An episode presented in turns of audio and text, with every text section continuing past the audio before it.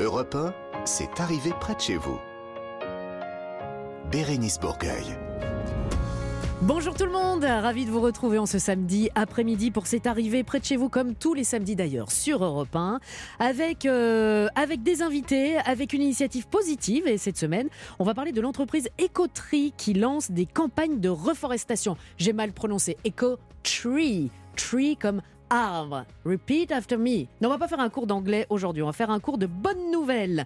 Comme tous les samedis avec euh, Laurent, Bala, Laurent Barra, bah, parce que pas là. J'ai dit non, Laurent Ba- pas là. Laurent pas là parce qu'il n'est pas là, mais en même temps, il est là. Bonjour Laurent. Il- Laurent, il s'est dit, bah, tiens, le Bon- week-end. Bonjour. Voilà, je vais aller. euh, Je suis je sur vais- la Côte d'Azur. je vais aller sur la Côte d'Azur. Il se passe un petit truc euh, au niveau euh, cinématographique. euh, Il y a des Oui. escaliers, il y a des marches, je vais les gravir. C'est ça en fait. Je suis avec euh. Leonardo, avec Leonardo DiCaprio, on vous embrasse. On vous embrasse très fort. Oui, embrassez-le. On préfère Brad Pitt, mais euh, il n'était pas libre. Il n'était pas dispo. Euh, voilà, c'est ça. dispo. Donc Laurent, vous allez euh, nous faire un top 3 de vos bonnes nouvelles. C'est ma mission toutes les semaines avec vous, Bérénice. Oui, et ben euh, on est ravis. J'en ai trouvé. Clara Léger est avec nous. Bonjour Clara. Bonjour Bérénice, bonjour à tous. Bonjour. Et donc comme tous les samedis, vous allez faire euh, un petit cours de rattrapage. Oui, sur les réseaux sociaux, je vous présente un boulanger, un chien star et je vous donne des nouvelles du chanteur canadien The Weeknd. Eh ben on se posait la question Ben, je justement. sais, pour Heureusement. ça. Mais vous êtes là pour ça. Et on se posait la question aussi à savoir, bah tiens, c'est c'est- c'est le printemps, on voit des libellules partout, mais on ne connaît pas suffisamment ce très joli insecte. Et ça tombe bien parce que nous avons un spécialiste ici à Europe 1, notre euh, naturaliste, Marc Giraud. Bonjour Marc. Bonjour. La libellule méconnue. On va parler de la fête des mares. Donc, euh, La fête des mares. Voilà. Voilà. Juste une semaine avant la fête des mers, c'est la fête des mares. C'est très bien. Et puis on va terminer comme chaque semaine avec notre quiz des régions. Et cela vous intéresse plus particulièrement, même si tout ce qu'on dit ici est très intéressant. Nous apprenons des choses dans cette émission. Mais on vous apprend à vous faire plaisir. En famille, vous allez pouvoir partir, euh, faire des découvertes sportives, des visites, des activités en pleine nature le temps d'un week-end de trois nuits dans un des 100 VVF en France. Allez déjà choisir votre séjour, votre VVF sur vvf.fr. C'était le programme de cette arrivée près de chez vous. C'était assez bien. Je dois dire que c'était assez Ça bien. donne envie. Ça donne envie, donc on peut y aller. Top départ. Bérénice Bourgueil sur Europe 1, proche de chez vous et près de chez vous. Et vous le savez, toutes les semaines, nous, commençons avec euh, un top 3 des bonnes nouvelles qui sont arrivées près de chez vous avec Laurent Barra. Laurent, vous allez nous parler de chauffeurs un petit peu particuliers, à savoir des chauffeurs solidaires. Vous le savez, Bérénice, j'adore la solidarité. C'est mon dada. Ouais. Alors, direction Saint-Nazaire, ma petite dame, ou des chauffeurs volontaires. Bah oui, c'est mon petit, c'est mon petit côté de chauffeur de taxi. Ah bah je, ouais. je- je suis un vrai Parisien. Des Alors elle chauffeurs va où la petite dame là? Elle va où la petite dame? Alors, vous voulez une bouteille d'eau et des Quality Street? Non, ça c'est les Uber. Où des chauffeurs volontaires aident les personnes isolées à se déplacer.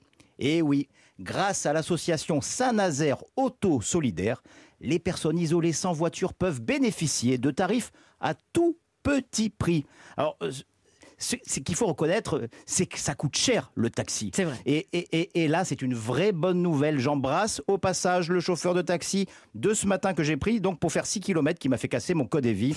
Là, l'association est magnifique. Les chauffeurs sont tous bénévoles. Ah bon? Ils prennent le plus souvent en charge des personnes âgées euh, pour leurs rendez-vous médicaux ou pour faire les courses. C'est une toute jeune association, avril 2023. C'est tout petit.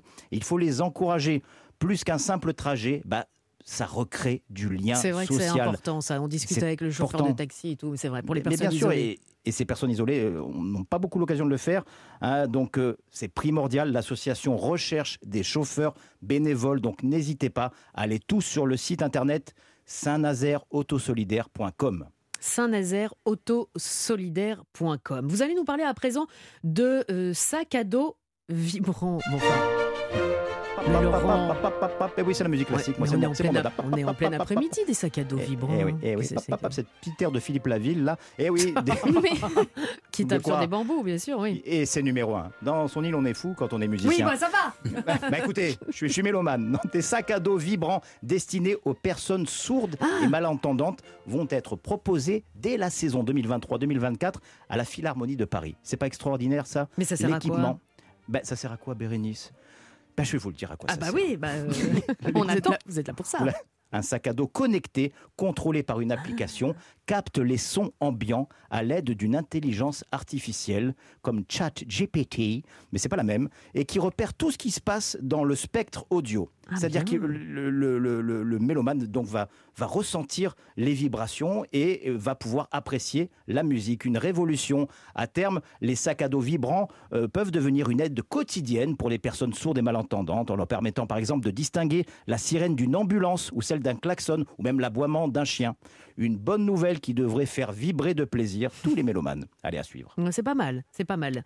On, on va creuser. Et, puis, creuser. euh, euh, pour terminer, des billets de train à 1 euro, mais on vous croit même pas, Laurent. C'est quoi les cette blague? billets de train à 1 euro euh, chez Ouigo. Alors, je me devais de vous en parler pour fêter ces un an, c'est l'anniversaire. hein, Mhm. Ben, euh, Ouigo organise une grande opération, certainement aussi pour se faire pardonner de toutes ces grèves. Il organise une grande opération et propose une offre imbattable. Des billets à 1 euro sur 14 destinations de l'ouest de la France. Pour faire La un kilomètre. Pardon, Marc Pour faire un, kilomètre Pas du un tout. euro, un kilomètre. Ben, c'est une belle intervention, Marc. Merci. Merci. Bon, je ne vous cache pas que pour bénéficier, non, c'est pour pas pour faire un kilomètre. Vous pouvez aller à Nantes, vous pouvez aller, euh, allez-y, voilà. Et Voilà, à l'ouest. À l'ouest. On va à l'ouest. à l'ouest. Mais pourquoi vous y allez pas, Marc Allez-y, je vous entends Mais parce qu'on est déjà à l'ouest. Ben, vous êtes déjà à l'ouest, c'est vrai. Bon, je vous cache pas que pour bénéficier de cette offre, vous devez tout lâcher. Euh, la femme, mari, boulot, enfant, et rester collé devant votre ordinateur H24. C'est les premiers servis. Il n'y a pas Ah beaucoup de billets. Je crois qu'il y en a 600 000. Donc, euh, et l'offre qui vous est proposée, vous devrez choisir votre voyage entre le 24 mai et le 4 juillet. Hmm. Voilà, c'est la 24 fenêtre mai, c'est foutu. Mais euh, voilà, d'aujourd'hui Bah oui, c'est- jusqu'au 4 juillet. C'est Wigo qui me, qui me donne les horaires. Moi, je vous distille. Je sais que c'est foutu le 24 mai. Donc, allez-y quand même, wigo.com. Et Mm. comme on le dit dans le langage ferroviaire, bonne chance. Oui, bah euh, voilà, oui, oui, go. euh, allez-y, allons-y. Euh, on vous laisse donc du côté de Nice? Euh, oui, de Nice, de Cannes. euh, Cannes, voilà, le- la Côte d'Azur. euh, voilà, French, puis, euh, vous, nous, Riviera. vous nous rapportez évidemment. Pourquoi de les l'accent marches. anglais Moi, c'est ça que je me demande. Riviera. Riviera. Enfin, Anglais. ça n'a pas de sens. Bah, c'est la promenade Bah, des ça n'a pas Anglais. de sens. Oui, euh, mais, si, euh, si vous parlez pas anglais, Clara, Bah non, mais- n'en dégoûtez pas les autres. Non, mais c'est parce qu'il est entouré de stars Ah, internationales ça, avec euh, le festival. Oui, j'ai monté les marches. J'ai monté les marches. Ma, ma Ah mère ouais habite à Cannes. Elle habite au deuxième étage. Je vais monter les marches de chez ma mère. Oui, bam. Allez, voilà. Merci beaucoup. On va vous laisser, Laurent. Hein il faut vous pas rester là, là. c'est très dangereux. Oui, Donc, il faut euh, circuler. euh, voilà, Faut il faut, circuler, il- faut circuler. Merci. Laurent. À la semaine prochaine. À la semaine tout de suite. À la, à la semaine tout de suite. À la semaine tout à À la l'heure. semaine tout à l'heure, ou, ou pas, hein, ou pas. Je- On va le laisser. Faites prendre un on peu va de le laisser repos. Allez, restez avec nous parce que dans quelques instants sur Europe 1, on va parler de notre initiative positive de la semaine.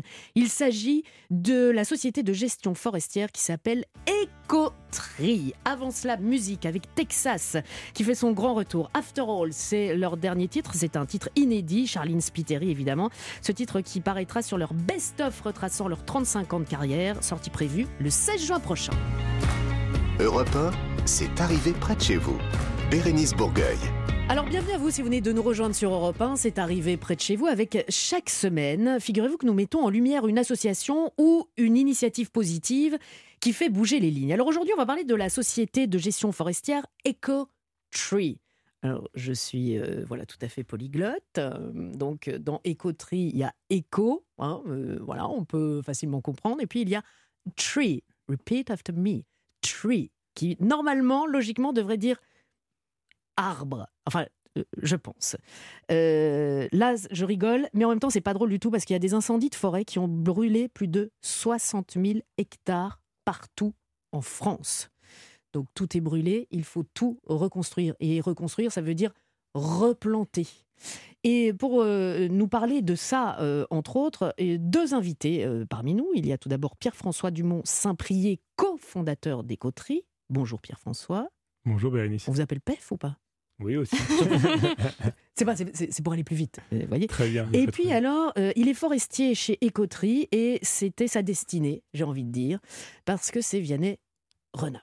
Ouais, bonjour. Non mais ça, vous pouviez pas, euh, bonjour, vous pouviez pas faire euh, autre chose que d'être dans, le- dans le secteur avec un nom Bah, pareil. Ouais, ouais, ouais, c'est clair. Vous êtes le cofondateur. Oui. Donc à quel moment euh, et quand vous vous êtes dit il faut, il faut faire quelque chose? Alors l'initiative, elle est plus large que ça. Elle date euh, maintenant de 2016. Et en 2017, d'ailleurs, euh, c'est Europe 1 qui a été le premier média à parler de, de nous. Ah bah Euh, voilà, donc on est ravis de, de revenir ici. on est fidèle. Euh, L'initiative, elle est effectivement euh, d'abord euh, d'une prise de conscience euh, globale de notre génération, disons, de dire que face au réchauffement climatique dont on est responsable, il faut agir à notre échelle. et donc il y a différents moyens d'agir à son échelle. D'abord, quand on rentre dans une entreprise, eh ben, on peut travailler à éviter, réduire un maximum les émissions, les émissions que son entreprise génère. Euh, on peut faire de la sensibilisation aussi autour de nous, et puis on peut agir euh, concrètement sur le terrain. C'est la voie que nous, on a choisie euh, avec notre initiative EcoTree.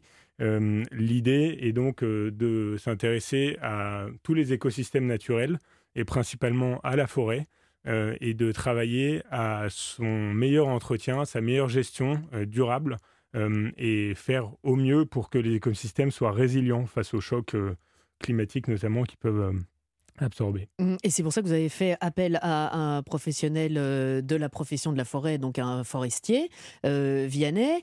Euh, quand on dit, voilà, il faut faire attention aux écosystèmes et tout, j'imagine qu'on ne replante pas n'importe quoi, n'importe où. Non, non, on replante pas n'importe quoi, n'importe où, effectivement. Je ne sais pas si on peut parler peut-être concrètement du projet de, de Ruaudin, donc là où 600 hectares de forêt ont brûlé cet été.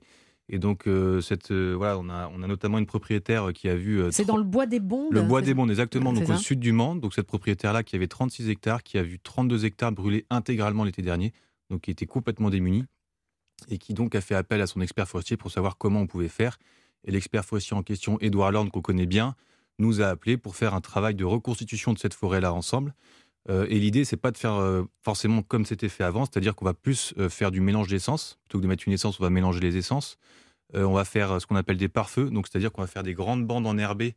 Tout de faire une grosse parcelle de 30 hectares, on va faire plusieurs parcelles avec des bandes enherbées très larges au milieu pour que si un feu arrivait, on puisse le contrôler plus facilement. Euh, toutes les voies, les chemins qui sont au milieu de la forêt vont être entretenus pour que les camions de pompiers éventuellement puissent aussi accéder aux différentes parcelles très facilement. Voilà, donc il y a beaucoup de choses qui sont faites pour. Ah oui, donc on se dit pas juste allez, je prends une petite graine, je la plante. Non, non, ça va beaucoup plus loin que ça. Non, non, c'est vraiment tout un travail qui est fait et sur la durée aussi, vraiment sur la durée, tout un travail de suivi. Tout ça est très très réfléchi. Euh, je vous présente Marc euh, pour vous, messieurs. les éditeurs d'Europe 1 le connaissent. C'est le spécialiste naturaliste ici euh, à Europe 1, Marc Giraud. Et vous avez, il, lève son petit doigt comme, comme oui, Mais non, mais c'est bien. Allez-y. Ouais, je voulais savoir le, genre d'essence que vous plantiez, parce qu'en fait, avec le réchauffement, on plante de plus en plus des essences du sud, parce qu'on sait qu'avec le réchauffement, elles vont elles vont être adaptées. Et en plus, euh, un jeune arbre, ça n'a pas du tout le même bilan carbone qu'un vieil arbre. Donc, euh, vous allez planter que des jeunes. Vous allez avoir une forêt où tous les arbres vont être du même âge. Comment vous allez faire? Alors, effectivement, à chaque fois qu'on engage un nouveau défi forestier, euh, d'abord, il y a toute une étude de station forestière. C'est-à-dire que selon les sols, ben, il va y avoir des, des, sols qui vont accepter telle ou telle essence. Euh, des sols plutôt euh, sableux, limoneux, argileux. Et donc, en fonction, on ne va pas pouvoir planter toutes les essences euh, qu'on souhaiterait. Ensuite, effectivement, il y a le paramètre climatique qu'il faut prendre en compte. Et donc, on fait des études de bah, ce qu'on appelle pédoclimatique, des sols, du climat. on regarde avec, en croisant tout un tas de, données l'évolution du climat sur le passé et on projette ça à l'avenir et on voit ben, les climats euh, dans le sud euh, qu'on pourrait retrouver à, l'endroit précis où on souhaite mettre en place ce projet. C'est ça, c'est la forêt du futur en fait. Exactement. Vous êtes en train de faire une forêt méditerranéenne autour du Mans ou quelque chose comme ça? Alors, alors l'idée c'est évidemment parce que la forêt elle a plein de, de co-bénéfices et notamment sociaux. Donc du jour au lendemain, on ne va pas euh, tout d'un coup planter euh, des palmiers euh, au milieu de la Sarthe parce que potentiellement dans 150 ou 200 ans, ce serait, ce qui, ce serait le, peuplement le plus adapté. On essaie de faire ça intelligemment en mixant, d'abord travaillant avec les essences endémiques et puis en revanche en mixant les essences parce que c'est ça qui permet la résilience dans le temps du peuplement. Ensuite, on plante effectivement des, des jeunes plants il n'y avait rien sur ce sol, euh, sur ce sol brûlé, donc euh, on mixe les essences, mais on plante toujours des, semis. et puis, on va chercher à promouvoir ce qu'on appelle de la, sylviculture mixte à couvert continu. Donc mixte en essence et couvert continu, c'est-à-dire qu'on ne va jamais réaliser de coupe rase derrière. Et donc on engage le propriétaire partenaire à opérer une gestion durable de cette forêt dans le temps. Donc on va faire quelques prélèvements tous les 5-7 ans on va retirer quelques arbres dans la forêt, de sorte que quand vous vous baladez dans une forêt, ben, il n'y a pas tout d'un coup un jour un no man's land, mais vous pouvez vraiment vous imprégner de, l'atmosphère. Mais j'imagine que c'est hyper important aussi pour, parce que là, c'est la flore, mais pour la faune, par rapport à ce que vous plantez et ça dépend aussi des animaux. Il faut faire attention à ça aussi, Vianney. Bien sûr, bien sûr, on y fait attention. On fait donc là, on part vraiment d'un effectivement un terrain euh, complètement brûlé, incendie, il reste plus rien, donc on part de zéro. Mais ce qu'on fait, c'est qu'on a des euh, écologues, des, naturalistes qui sont euh, chez nous, chez Écoterie, qui vont sur le terrain, qui vont faire ce qu'on appelle des inventaires faune-flore, des, indices, des, des, indices oh de biodiversité potentielle. De, de biodiversité potentielle. Et voilà, le but, c'est en fait d'avoir des indicateurs qui vont nous dire qui vont nous permettre de savoir quand est-ce que la, telle ou telle faune va revenir sur le secteur euh, grâce à ce qu'on a fait et pouvoir aussi, en attendant, essayer de favoriser son retour. Euh, par exemple, euh, on a des secteurs dans la Sarthe où on met en place des nichoirs à chiroptères ou à oiseaux quand on voit que les inventaires disent qu'il n'y a pas assez... chauves-souris. Voilà, chauves-souris. merci. On a notre traducteur. quand les inventaires nous disent qu'effectivement il n'y a pas assez d'arbres pour avec assez de cavités, etc. pour telle ou telle espèce, et eh bien on peut passer des nichoirs. donc il y a plein de, de choses qui sont faites en ce sens, oui. Euh, alors, euh, moi, je suis euh, quelqu'un de très, très concret. Enfin, en tout cas, là, maintenant, précisément. ça coûte combien de replanter mmh. un arbre? Vous trouvez où l'argent? Et puis aussi, c'est plein de questions en même temps. Après, mmh. vous vous débrouillez pour répondre. Mais parce que vous le disiez tout à l'heure, ça m'a interpellé. Ce ne sont pas forcément des, des forêts publiques, ça peut être des forêts de particuliers aussi. Mmh. Donc, alors, le nerf de la guerre, toujours et encore, l'argent, bah, combien ça coûte? Bah alors donc fait sur là on est quand même sur un projet donc sur un quelque chose l'année dernière qui a quand même touché beaucoup de gens. Euh, les, voilà, les incendies en France l'année dernière ont touché énormément de gens. Donc même si on est sur des forêts privées, euh, les gens sont contents de voir des forêts euh, et des belles forêts en bord de route éventuellement de voilà, y aller. Les, animaux et l'écosystème s'en fichent de savoir si c'est privé déjà, ou bah, pas. Effectivement, ça reste une forêt privée, mais je veux dire, tout le monde est, quand même touché par la forêt, donc tout le monde est prêt à, aider quand il faut reconstituer des forêts qui ont été dégradées comme ça. Après, concrètement, ça va coûter peut-être environ 10 000 euros de l'hectare on parle plutôt à l'hectare. Donc, euh, quand on parle de travaux forestiers, parce qu'il faut parler euh, du travail du sol, de préparation du sol, de la plantation. Mais ensuite, il y a le suivi, parce que si on plante et qu'on part, euh, c'est pas l'idéal en fait. Mmh. Donc, il y a le service après-vente. Voilà, donc il faut dégager les plants qui vont, parce que les premières années, il y a beaucoup de fougères, par exemple, les dronces qui vont pousser très rapidement sur les plants. Si on dégage pas, bah, ils meurent. Bah donc pendant quelques années, il faut dégager ça mmh. manuellement. Donc c'est un énorme travail, puisqu'on a à peu près 1500 plants à l'hectare donc c'est un gros travail. C'est un travail d'avenir, ça, en fait. bien, Pour les jeunes qui nous écoutent et qui se disent, euh, vous avez besoin de, main d'œuvre. Ben, il y a besoin de main d'œuvre et c'est en plus, alors c'est un travail qui est, le, travail de plantation vraiment euh, quand même un travail assez physique, mais c'est un travail, il y a des gens qui aiment beaucoup. On est dehors, euh, bah, on est avec la nature, c'est voilà, donc c'est il y a l'entretien et puis voilà, donc c'est quelque chose qui a vraiment un, ça a un coût et du coup, euh, globalement, sur le bois des Bondes, on est sur un projet à, 200-250 000 euros. Euh. Voilà, donc c'est important. C'est quand on, on, a besoin des forêts. Nous tous, qu'elles nous appartiennent ou pas, on a quand même besoin des forêts pour vivre. respirer, exactement. exactement. Mais c'est aussi la vocation des coteries de, de, rendre, enfin, de manière parfois, enfin, de, ouais, de, rendre accessible un peu à tous la forêt euh, en engageant chacun, particulier comme entreprise, voilà, pour la restauration, la gestion durable des forêts. Aujourd'hui, il faut replanter combien d'arbres? Vous avez une, idée de chiffres? Euh... Ok, j'enlève ma question. non, mais il y a, plusieurs sujets, parce qu'il y, a le sujet aussi de la gestion des forêts, parce qu'il y a quand même beaucoup de forêts existantes. Euh, donc il faut pouvoir bien gérer cette forêt-là, ça c'est très important. Et ensuite, sur les parties qui sont sinistrées, comme au Bois des Bondes ou ailleurs, effectivement, là, il faut, il faut reboiser. Et donc là, c'est par dizaines de milliers d'arbres. Mm. Mais il faut vraiment avoir un suivi, une gestion durable qui soit faite. C'est pas juste reboiser puis après partir, sinon ça sert à rien, ça bah c'est zéro. Vous voulez rajouter quelque chose? Voilà, donc euh, si, on, si on doit parler de chiffres, euh, ce sont des dizaines de millions d'arbres qu'il faudrait, faudrait replanter. Mhm. Euh, mais pour autant, en effet, il y a tout un travail de, gestion qui est aussi essentiel, en fait. travailler sur chacun des, des défis forestiers, peut-être à faire des regarnis, peut-être à apporter de la mixité dans les forêts existantes. C'est comme ça qu'on travaille à la résilience et pas uniquement quand ça va mal, après coup, à, à restaurer. Euh, alors de nouveau, moi je reviens avec euh, le concret. Pour les auditeurs d'Europe 1, là cet après-midi, qui sont à l'écoute de cet arrivé près de chez vous, qui se disent, allez, c'est tellement important, j'ai envie d'aider, j'ai envie de, de, donner, en tout cas d'aider Écoterie, on fait comment? Bah, On vient avec un arbre. Ah bah, bah, bah, je le trouve où, moi? Je le trouve où, moi, l'arbre? Eh euh, Vous pouvez vous rendre sur notre site. Bien sûr, je note. Écoterie.green. tout J'ai des petites cartes euh, cadeau arbre à vous offrir. J'en ai trois, ça tombe bien. Vous pourrez vous rendre et puis activer le, le code cadeau et voir euh, l'arbre localisé euh, que nous, on s'engage à gérer pour euh, nos clients. Donc voilà, il y a tout un tas de projets forestiers. On a parlé de celui de rue Audin dans la Sarthe, mais il y a des dizaines de projets qu'on restaure comme ça partout en France et même en Europe maintenant. Mais c'est tellement, tellement important. On en a besoin. Donc, écoterie.green. C'est ça fait. Exactement. Et on peut acheter un arbre euh, pour euh, ou deux ou Vous toute une vous forêt. engager euh, effectivement ou, ou s'engager. à, long terme. Exactement. sur des Ouais. arbres, sur des projets de biodiversité. Écoterie.green. Vianney, Pierre-François, merci beaucoup. Et puis euh, bravo parce que voilà, on, a besoin de vous et, et vous êtes nos poumons, si je puis dire. Bah non, ben, Ouais, c'est vrai. Merci beaucoup, Merci beaucoup en tout cas à vous. Merci on vous a déjà traité de l'initiative. on vous le a dit jamais parfois. traité de poumons. Ah, vous le dites parfois. Ok, je suis pas la Poumon première. vert. Merci beaucoup. Merci. Merci à vous. À bientôt.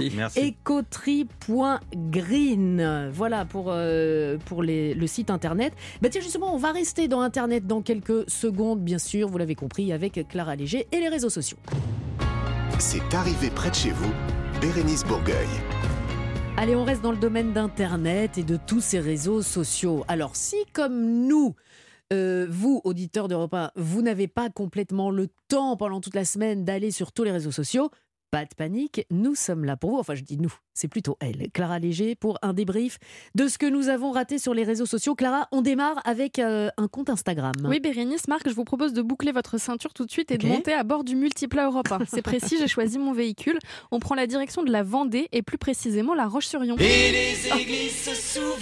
Oui, j'étais obligée, hein, l'extrait Ah, musical pour nous mettre dans l'ambiance parce Didier. que je Ah, sais Didier. que Bérénice Bourgueil, vous adorez cette chanson de Didier Ah, Barbelivien. Vous pourriez nous la mettre en boucle pendant tout le trajet. Mais complètement. Dès qu'on me dit Vendée, Ouais, moi je je, sais, pense à, à Didier, Didier Barbelivien, que vous retrouvez euh, tous les week-ends sur Europe 1, soit Alors. dit en passant. Je reviens à La Roche-sur-Yon. Là-bas, il y a Quentin Billot. Alors, il a une petite trentaine d'années et plus de 115 000 abonnés sur son compte Instagram. Son métier, boulanger. Son pseudo, Food Bakery tiré du bas S. Alors pour ceux qui roupillaient sur le radiateur pendant les cours d'anglais, je vous vois. Food, ça signifie nourriture. Bakery, ça signifie boulangerie. Dites Voilà. donc, aujourd'hui, c'est un cours d'anglais Ouais, entre. Eco Tree, Food Bakery. Je précise évidemment qu'ici, on ne relancera pas le débat qui divise la France sur le vocabulaire pain au, choco- pain au chocolat, chocolatine. Bon, c'est pas le sujet. Mhm. Sur son compte Instagram de Quentin Billot, vous allez retrouver deux des quatre piliers de la culture française avec le vin et le fromage c'est la pâte feuilletée et le beurre. Suffisamment déjà pour que vous preniez 4 kilos rien qu'en regardant les photos Voilà. qu'il poste sur Instagram. La grande passion de Quentin Billot, ce boulanger, c'est donc l'art de la viennoiserie. Écoutez par exemple craquer les barres de chocolat juste avant la mise au four, ça donne envie vraiment de tout quitter pour vivre en coloc avec un pain au chocolat. Oh là là.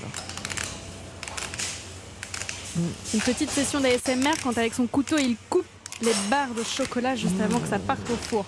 Mais c'est une torture. ça euh, donne Clara. envie. Mais évidemment, c'est l'heure du goûter en plus. C'est vrai. Il ne réalise pas seulement des viennoiseries classiques, Quentin Bio, il les pipe un petit peu comme disent les jeunes pour apporter sa touche personnelle. Alors il y ajoute de la couleur, des fruits, des saveurs. Dans sa boulangerie, vous retrouvez des croissants, des pains au chocolat, des pains au raisin, des New York Rolls de toutes les couleurs. Il y en a des rouges, des bleus, des verts, des violets, j'en Mhm. passe. Sur les réseaux sociaux, il a été adoubé par de grands noms de la boulangerie comme Cédric Grolet, qui est Ah aussi ouais. une star des réseaux sociaux, ou encore Sébastien Lagru, lui, il est champion du monde de la chocolatine. Mhm. Chocolatine, pas pain au chocolat, attention. Mais il y a, y a une explication à Oui, chocolatine et pain au chocolat. hein. Euh, J'avoue que j'ai quand même dans l'espoir secret, après cette chronique, qu'il m'entende parler de lui à la radio sur Europe 1, qu'il nous fasse parvenir des, des viennoiseries. Je... Donnez l'adresse, Oui, donnez bien sûr, évidemment. Deux rue des Cévennes dans le 15e arrondissement. Vous adressez ça à l'équipe de cet arrivé près de chez vous. Alors j'insiste, euh, vous mettez à l'attention personnelle De, ces- Bérénice Bourgueil. Oui, ou de cet arrivé près de chez vous, parce que sinon, on va. euh, L'équipe de Laurent Mariotte euh, risque Pourrait de. nous les piquer. Euh, bah ouais, Laurent Mariotte que vous retrouvez euh, aussi sur euh, Europe 1. Ah, vous m'avez donné faim, Clara. Je sais. Eh ben, eh, voilà, c'est pas bien avant l'été. Euh, vous nous présentez maintenant une autre star d'Instagram. Oui, alors on part un petit peu plus loin de chez nous, de l'autre côté de l'Atlantique, aux États-Unis, pour rencontrer notre autre star du jour. C'est Tucker Budzin. Tucker, c'est Hmm. un Golden Retriever. Ah, ok, d'accord. Si vous aussi vous faites partie de ces gens qui considèrent tous les chiens comme leurs amis, levez la main. Je lève la main. Marc aussi. Bérénice, oui, si. mitigé. Non, c'est oui. Tucker Budzin, il est dog-fluenceur. Donc, c'est-à-dire qu'il est influenceur, mais version canine. Avec lui, pas de code promo sur les crèmes de jour. Mais non, ah, si, si. on s'arrête pas, quoi, en fait. Nos limites. Ça n'a pas de fin. Avec lui, pas de code promo sur les crèmes de jour, plutôt sur les croquettes ou sur les soins vétérinaires. Oh Pour ce travail de dur labeur, si, si, c'est pas facile. Tucker, il est l'un des chiens les mieux rémunérés au monde, selon une étude qui a été euh, menée par la société Printed Pet Memories, qui a été relayée quand même dans le New York Post. Ah ouais. ouais. Tucker, il est tellement bien rémunéré que ses maîtres, qui s'appellent Courtney et Mike, ils ont pu quitter leur emploi. Oh, bah dites donc Bah oui, par exemple, pour une vidéo YouTube, il gagne entre 40 000 et 60 000 dollars. Pour des stories Instagram, il gagne environ 20 000 dollars. Donc c'est quand même. C'est pas le chien qui gagne, on est d'accord. Bah c'est au nom du chien et après c'est ses maîtres qui récupèrent. enfin bon, c'est quand même colossal. Courtney et Mike, ils ont commencé à publier des photos, des vidéos de leur chien quand il avait que 8 semaines, donc c'était encore un petit chiot tout mignon. Aujourd'hui, il a 50 cœurs. Depuis, il ne cesse de gagner des abonnés pour atteindre aujourd'hui 25 millions d'abonnés. C'est toujours 25 millions de plus que moi. Ouais, quand même. que moi aussi. Son compte internet permet quand même de donner de la visibilité aux marques canines qui payent des sommes, donc vous l'aurez compris, astronomiques mhm. pour faire du placement de produits. Moralité, si jamais vous galérez à faire des études de médecine, que vous savez pas trop quelle voie euh, vous engager, vous arrêtez tout, vous devenez influenceur canin, c'est plus prometteur. Mmh. Ouais, ouais, ouais. Bon, bah c'est du business, mais euh, ça pourrait être intéressant d'utiliser les animaux pour de, pour euh, oui pour faire passer des messages. Oui, pour passer des oui parce que le chien, qu'est-ce qu'il y gagne quelques croquettes. Ah bah oui, bah il est bien content. Hein. S'il a ses, croquettes, il va bouger de la queue, donc euh, il sera content. Et alors on se quitte, Clara, en musique, comme tous les, les, samedis, ça devient un peu une habitude, un rendez-vous oui, incontournable. Oui, c'est un préambule à musique qui vous attend tout à l'heure à, à 16h avec Stéphanie Loire. Oui, je voulais faire un petit clin d'œil cette semaine à la superstar canadienne qui fait danser, chanter la planète tout entière avec sa horde de tubes. C'est The Weeknd qui mm. a récemment annoncé la fin imminente de sa carrière, en tout cas sous ce nom d'artiste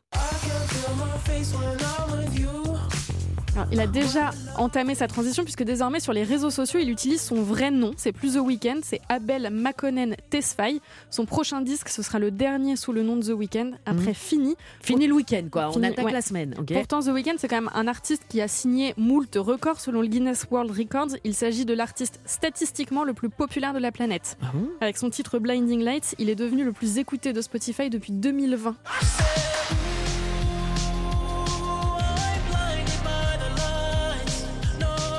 Fait quand même trois ans. C'est vrai qu'on n'a pas, pas pu passer à côté. Ça fait trois ans qu'il est l'artiste le plus. Non, Marc, sincèrement. Oui, bah oui, je le connais. Même oui, ah, le bah, connaît. Bah, bah, voilà. Grâce à Blinding Lights, donc The Weeknd est devenu le premier artiste de l'histoire de Spotify à atteindre 100 millions d'auditeurs mensuels, mensuels par mois. Ça, fait combien d'oreilles? Bah, Vous imaginez, The Weeknd, il a égalé un autre record aussi qui était précédemment détenu par Michael Jackson non. en ayant plusieurs titres sur plusieurs albums différents, numéro 1 en vente de singles, comme par exemple Starboy, c'était son duo avec les Daft Punk.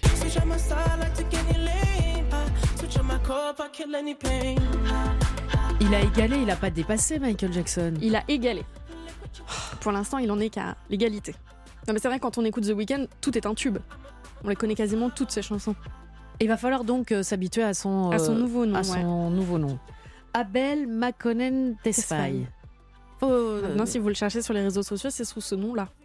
Et pas de, pas de week-end. Non, pas de week-end. Fini. J'aimais bien le week-end, moi. Moi, j'aimais bien le week-end. Désolée.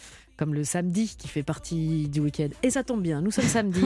Vous êtes avec nous sur Europe 1, soyez les bienvenus et surtout, restez avec nous. On va se retrouver dans quelques instants après la pause avec notre naturaliste, euh, expert ici à Europe 1, Marc Giraud, qui va nous parler des libellules. A tout de suite sur Europe 1. Europe 1, c'est arrivé près de chez vous. Bérénice Bourgueil. Un moment très attendu dans cette émission, un petit peu comme tous les moments, c'est vrai, Clara, avec euh, les réseaux sociaux. On attend un peu vexé. Non, pas du euh, tout. On attend ça avec impatience, disant tiens, j'ai euh, sûrement loupé des trucs, mais un autre rendez-vous. très complémentaire. Mais bien sûr, un autre rendez-vous, c'est le quiz des régions. Ah non, ça ce sera pour la fin de l'émission. C'est votre partie, mon cher Marc, le naturaliste expert ici à Europa. Alors ce week-end, c'est la fête de la nature. Et une semaine avant la, la fête des mers, c'est aussi la fête des mares. Oui, c'est une idée de ma fille en fait on a, on a eu cette idée. Euh, Baffy. oui, Laurent, Laurent Baffy, oui. Ah c'est un copain, il, il, adore les animaux. Et pendant euh, enfin au printemps, on ramasse les crapauds pour pas qu'ils se fassent écraser. Il le fait aussi. Il ramasse vraiment les crapauds. et il les embrasse pour voir s'ils sont des princes et tout ça. Non, non, non, mais euh, voilà, il, il, fait des choses concrètes, euh, voilà, que personne ne sait. Bah, mais il aime vraiment les animaux et il a eu l'idée, c'est un jeu de mots, mais de faire la fête des mares une semaine avant la fête des mers. Et ça a pris de l'ampleur. Ça a pris de l'ampleur. Donc on, va donc parler des zones humides. Voilà, et il adore de, ça, oui. de quelques animaux emblématiques, et notamment la libellule. C'est de la radio, mais je précise, Clara Oui, j'allais le dire, les auditeurs ne le voient pas, mais Marc porte une chemise avec des libellules. Nous allons Ah donc oui. faire une photo de cette Bien sûr. chemise pour la mettre sur euh, les, tous nos réseaux sociaux euh, perso et euh, européens également. Les libellules, Marc. Donc. Oui, bah, tout le monde les connaît, mais en fait, on en a longtemps eu peur au Moyen-Âge. Ah bon c'était diabolique. Ah bon Déjà, euh, parce que ça passait pour des mouches géantes. Déjà, les mouches, c'était des créatures de, de Satan. Hmm. Parce que les mouches, c'est autour des Ouais, bah, cadavres, la mort, tout ça, Satan. Enfin, bon. pas que. Et, et- ouais. et, et les, les libellules, en plus, c'était dans les marais qui sont un peu maléfiques, et- etc. Donc, on pensait que ça, ça crevait les yeux. euh, euh, vraiment créature. C'est euh, super beau, une libellule. Ouais, c'est ce que. Oui, mais on en avait peur. On les appelait putain de Satan ou amante lesbienne de la femme du diable. Et voilà, on, waouh, on- on les traitait. quoi. Une vraie insulte. hein. Voilà, voilà, voilà. Voilà, c'est comme ça, c'est comme ça qu'on voyait les libellules. Et aujourd'hui encore, il y a, il y a des gens qui, qui en ont peur, mais en fait, parce que bon, c'est des, c'est des chasseuses, mais des chasseuses d'insectes. Elles peuvent se poser sur vous, euh, jamais elles vont vous mordre. Elles n'ont pas les moyens, quoi. Bah oui. Donc euh, souvent, d'ailleurs, pas de ça n'a pas de dents, une libellule. non, non, ça a des mandibules. bah oui, non, non, ça n'a pas Et de ça, dents. et ça mange les, les moustiques. Alors ça, ça mange des moustiques, Ah. des mouches et des tas d'insectes volants qu'elles s'attrapent en vol d'ailleurs. Euh, ce qui est curieux, c'est qu'elles ont les pattes très en avant pour pouvoir attraper les pattes en- les, leurs proies en vol. Ouais. Mais du coup, elles peuvent pas servir à la locomotion. Une libellule, ça marche pas. Vous verrez une libellule se poser ou décoller, mais jamais marcher. C'est leurs pattes sont faites uniquement pour attraper les proies et se poser, mais c'est tout ce qu'elles savent faire avec. Ah ouais. C'est pas mal. Oui, observer. Observer. Il y a plein de choses à observer autour de Bah, nous. bien donc, sûr, euh, ouais, ouais. on, on est là pour ça. Elles ont quand même euh, 30 000 facettes sur leurs yeux, leurs gros yeux. Comme les mouches. euh, oui, oui, oui, c'est c'est Mm. des mouches, euh, des, des yeux composés. Donc Mhm. on ne sait pas trop comment elles voient la- l'univers, mais en tout cas, elles nous voient bien. Quand vous approchez une libellule, elle, elle vous voit et s'en va. hein. Bah oui, oui. Euh, et ça vole très très bien. Ce sont vraiment des as du vol. hein. Ça, fait- ça peut faire plusieurs euh, dizaines de kilomètres heure. Pour un insecte, c'est pas mal. Ça peut faire du surplace et même voler à reculons. Avec les quatre ailes, c'est une sorte de- d'hélicoptère biologique. Il y a des migrations, co- comme les oiseaux. On voit des, des dizaines, des dizaines de libellules qui migrent. Et euh, le record euh, du monde, c'est une libellule qui fait 7000 km de migration quand même. euh, Ah oui, pas mais elle s'arrête mais- un peu quand même. bah non, non, non. Alors il y Ah. en a qui s'arrêtent quasiment jamais. On, on les connaît que par leur mue. Vous savez, au début de leur vie, en fait, c'est des larves aquatiques monstrueuses, hein, avec une espèce de, de mâchoire dépliante comme une catapulte. Ça n'a aucun rapport avec le- le- leurs parents. Mhm. Et après, ça mue, donc ça monte sur une, un roseau. Ça s'extirpe de, de son ancienne peau, et la vieille, la, la vieille euh, peau, la mue, donc euh, La on l'observe. tout en me regardant la vieille peau, bah, Bah, je vous remercie. c'est un peu comme un, comme un papillon en fait. Euh, Voilà, ça, ça, ça mue et ça laisse des mues. D'ailleurs, les enfants adorent euh, collectionner ces mues. Et euh, il y a des, des libellules qui volent tellement qu'on on ne les voit jamais. Elles sont toujours au milieu des fleuves, des lacs, et Mhm. on ne voit que leurs mues, quasiment. Euh, et ce qu'on voit aussi, c'est leurs accouplements qui sont très romantiques parce qu'elles se plient l'une contre l'autre et, Et ça, ça fait forme un cœur. ouais, on a Elles jouent les jolis cœurs. Ouais, ouais. Est-ce que c'est aussi romantique que ça? Quoi? Dans On la voir. réalité, Voilà, on n'est pas sûr. On va voir. Donc, euh, en fait, euh, si elles forment un cœur, c'est parce qu'elles ont des organes sexuels très, très compliqués qui les obligent à faire des acrobaties. D'abord, euh, le mâle, son pénis est au milieu du corps. Ça, jusque-là, c'est assez classique. Ouais. Mais ses testicules sont au bout.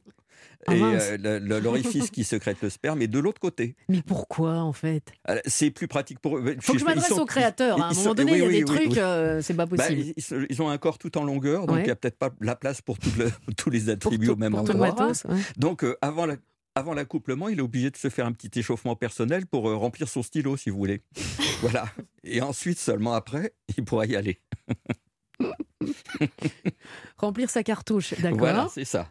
Et la femelle, bah, elle est guère mieux parce que euh, c'est- c'est un peu pareil. euh, Son orifice, euh, Génital. il est au bout de la queue. Ouais. Donc, ils sont, lui, il est obligé de l'attraper par la nuque avec une pince qu'il a au bout de, de- de la queue. Ouais, c'est très, très compliqué. hein, faut- C'est- très que je compliqué. mais, dessins, hein. euh, Ils ils sont sportifs quand même. hein. Oui, oui, Ils oui. sont et très Il faut bien prononcer par la nuque. Voilà, il D'accord. l'attrape avec une pince. Si vous regardez des libellules de près, euh, s'il y a une pince au bout de la queue, c'est que c'est un, un mâle parce qu'ils attrapent toujours la femelle par la nuque avec leur pince. Voilà. D'accord. Donc euh, il, est, il, il se courbe vers elle et elle, elle se courbe D'où le cœur. vers son pénis qui est rempli. Et euh, comme les deux se courbent, ça fait un cœur. Et ils font ça en plein vol. Euh, alors, euh, Non. ouais, ils peuvent le faire. en- souvent, ils sont un peu dépliés, accrochés mais dépliés. Mais quand ils forment un cœur, c'est plutôt quand ils sont sur une tige de roseau ou autre. Et là, on les voit. On, on a tous vu ça. hein. Mais euh, oui, on- nous on trouvait ça très beau, très romantique. Ouais. Et, euh, Mais en fait, ça l'est pas tant. bah, euh, ça l'est encore moins que ça, parce que je vais vous raconter ce qui se passe à l'intérieur. Mais bien sûr, écoutez, on allait vous poser la question. Parce que la femelle est très, très volage, et le but des, des mâles, c'est de, transper- de transmettre leur, euh, leur gène, De s'assurer leur paternité. Alors comme la femelle est voja- volage, comment ils, ils font? Ils ont une zigounette à balayette qui fait le manège à l'intérieur de, de l'intimité de leur Le personne. ménage, il de- fait le ménage. ouais, voilà, c'est ça. Il, il dégage tout ce qu'il y a pu y avoir d'un rapport euh, avant lui, Ouais. pour euh, que Oui, ça soit tous bien les clean. mâles font ça. C'est le Bah, dernier voilà, qui a parlé. C'est ça euh, qui est con. C'est- que Non, mais ils, ont ce réflexe. Mais il y a plein d'insectes qui font ça. hein. Donc euh, ils, font le, ils font le nettoyage pour s'assurer la paternité. D'accord. Mais euh, celui d'après fera la même chose. Mhm. Sauf qu'il y en a qui sont assez malins, qui restent accrochés jusqu'à la ponte. Euh, ils- alors ils accompagnent leur, leur euh, femme jusqu'à la salle de travail, si vous voyez. Et là, c'est pas encore la saison, mais vous verrez peut-être sur des mâles des femelles qui pondent et elles ont leur petit mari qui est dressé comme ça, droit Ouais. sur leur nuque. Il est toujours accroché sur la nuque, il est droit dressé et il attend pour être sûr euh, il- de qu'elle soit pas fécondée par un autre. Enfin, c'est dingue ça. Ouais, c'est fou. On, on, on va plus regarder euh, Ah, les oui. Pareil. Mais moi, je trouve ça super beau. C'est une- mignon. une Bah, c'est ce qui a inspiré euh, la fée Clochette. La fée Clochette, c'est un peu une libellule. Ah bah oui, c'est ça. C'est mignon comme Mais tout. maintenant que vous le dites. Ouais. Ben oui, mais euh, Ah, complètement. Il y a un peu luciole aussi, je crois qu'elle est, elle est lumineuse. ouais, elle est un peu euh, phosphorescente. ouais, ouais. Ouais, enfin, elle, a, elle a plein de couleurs, donc Ouais, il faut. euh, Ah, ben, les libellules, c'est passionnant. Vous pouvez les observer pendant des heures. euh, euh, les mâles qui poursuivent les autres, qui, qui, qui cherchent des femelles, etc. Les femelles, comme elles pondent, elles pondent euh, dès qu'elles voient quelque chose qui brille. Alors ça peut être une mare, tant mieux. Ça peut être un pare-brise de voiture, une piscine, un peu n'importe où. Donc elles essaient de pondre sur tout ce qui brille. Et elles ont besoin d'eau. Et ça, avec la sécheresse qui vient, il faut vraiment, vraiment, vraiment euh, creuser des mares chez vous, si vous pouvez, euh, leur offrir un peu d'eau, parce que les grenouilles, les libellules, enfin tous- les animaux ont vraiment besoin d'eau. C'est vital.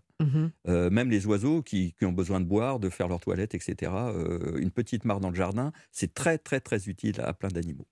Eh bien, très bien. Voilà. Euh, Et il y a plein. Alors en ce moment, c'est la fête des mares et la fête de la nature. Il y a plein hum, d'animations partout en France. Regardez sur internet, vous avez sûrement des choses intéressantes autour Et de vous. surtout, observer la nature parce que c'est très intéressant. Pas besoin d'aller au bout du non, monde. l'extraordinaire se cache dans l'ordinaire. Exactement. Et vous avez juste besoin de deux petits trucs euh, qui s'appellent des yeux. Voilà. Ouais, parce qu'on on touche pas. hein, on- on a, on- on Non. on n'accroche pas les ailes d'une libellule vivante et tout ça. non, Enfin, non, non. euh, déjà, faut bah les non, attraper. bah, hein. mais non, mais euh, voilà, déjà faut le dire. Bah oui, bah y a- attendez. Non, mais je préfère. Enfin, euh, Clara, Mais arrêtez, moi j'ai jamais fait ça. Mais non, mais vous pas. Mais euh, voilà, il y a euh, personne d'ailleurs n'a jamais fait ça. Ah. Je- voilà. C'est Bérénice qui a déjà fait Pas ça. du tout. Non, mais jamais. Non mais on y vient. Jamais, jamais. Je n'écrase il y a- même pas Il y une a fourmi. plein de cadavres de libellules de- chez elle. Mais non, mais non, non. Je, je vous Et elle a appris ça à ses enfants. Oui. Jamais de la vie. Je- je- Ils sont diaboliques Mes enfants ont très peur. Ma fille a très peur des araignées. Je lui dis non, Marc ne serait pas content. On ne va pas écraser cette araignée. On va la prendre sur un papier et la mettre euh, dehors. Ouais. Un verre et un papier. Et hop. Un verre et un papier. Le coup du verre et du papier. Allez, euh, sans transition, musique. Je vais me taire, moi, maintenant. On va se retrouver euh, pour la suite de cette arrivée près de chez vous. Mais avant cela, je vous le disais, place à la musique. Les princes des villes. Michel Berger. Europe 1, c'est arrivé près de chez vous. Bérénice Bourgueil. Alors là, on va pas voter, mais nos auditeurs vont s'affronter. Oui, pour euh, pourquoi faire? Eh ben pour le quiz des régions. On nous réclame ce jeu à corps et à cri depuis depuis le bout du monde, depuis depuis depuis le- La nuit des temps. de- depuis la nuit des temps, mais surtout même depuis l'espace, on nous demande Ah ce, bah ce- oui, ce oui, oui. quiz euh, des régions. C'est totalement n'importe quoi. Alors, euh, si vous avez envie de jouer avec nous, pourquoi pas la semaine prochaine, parce que là, on a déjà nos deux candidats. C'est le moment de vous inscrire. Vous laissez vos coordonnées sur le répondeur de l'émission en appelant le nouveau numéro d'Europe 1.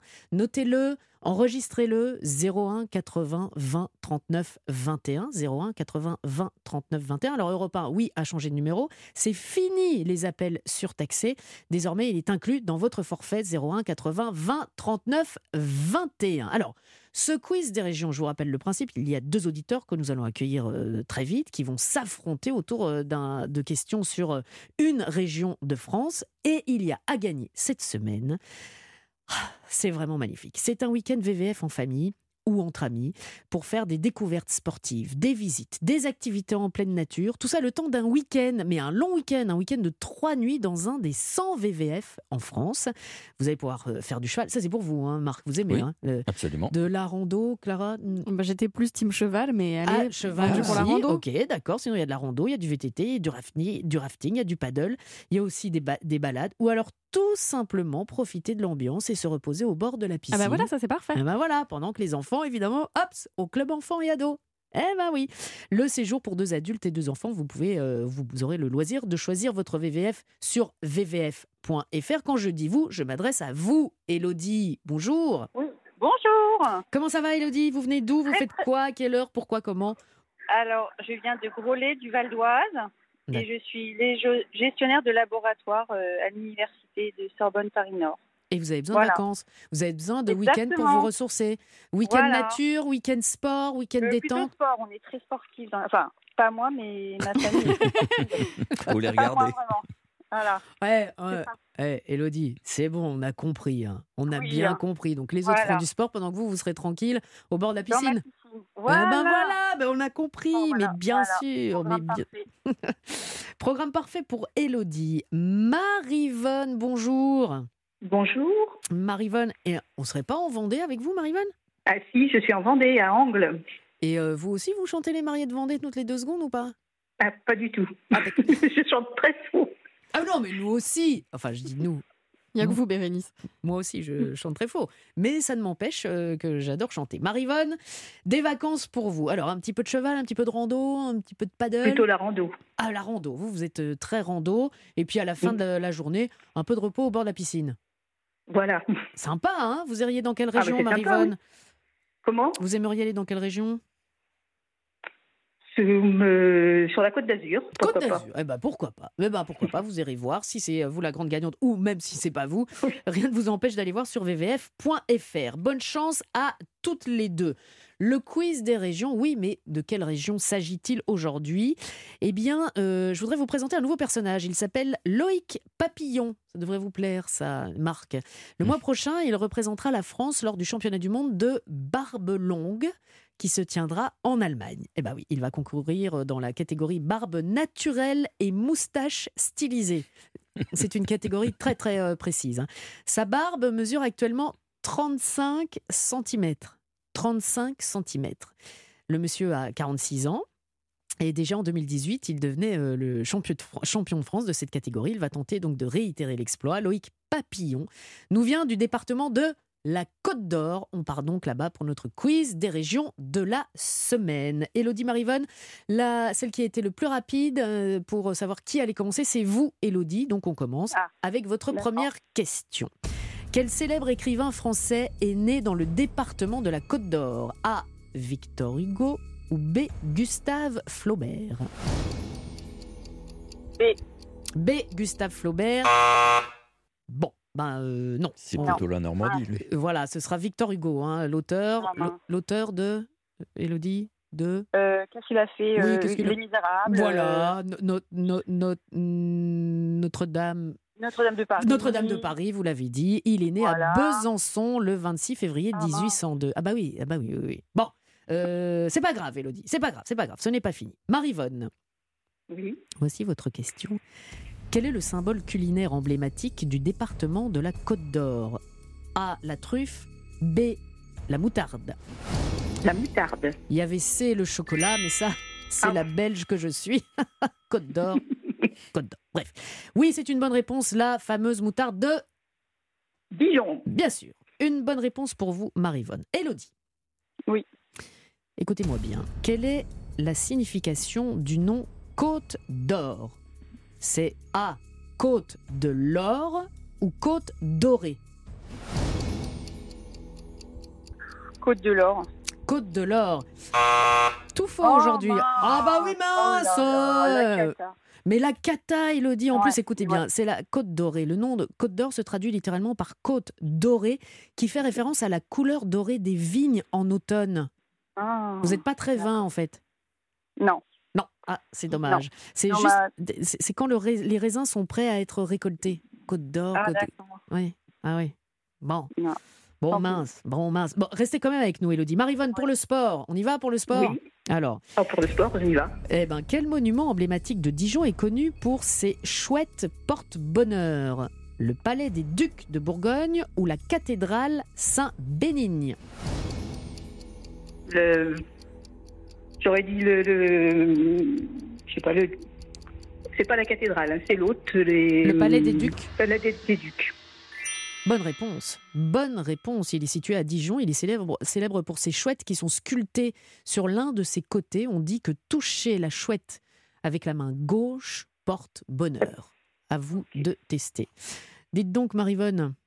Oui. Marivonne championne. Ok. C'est pour vous le séjour en, en VVF.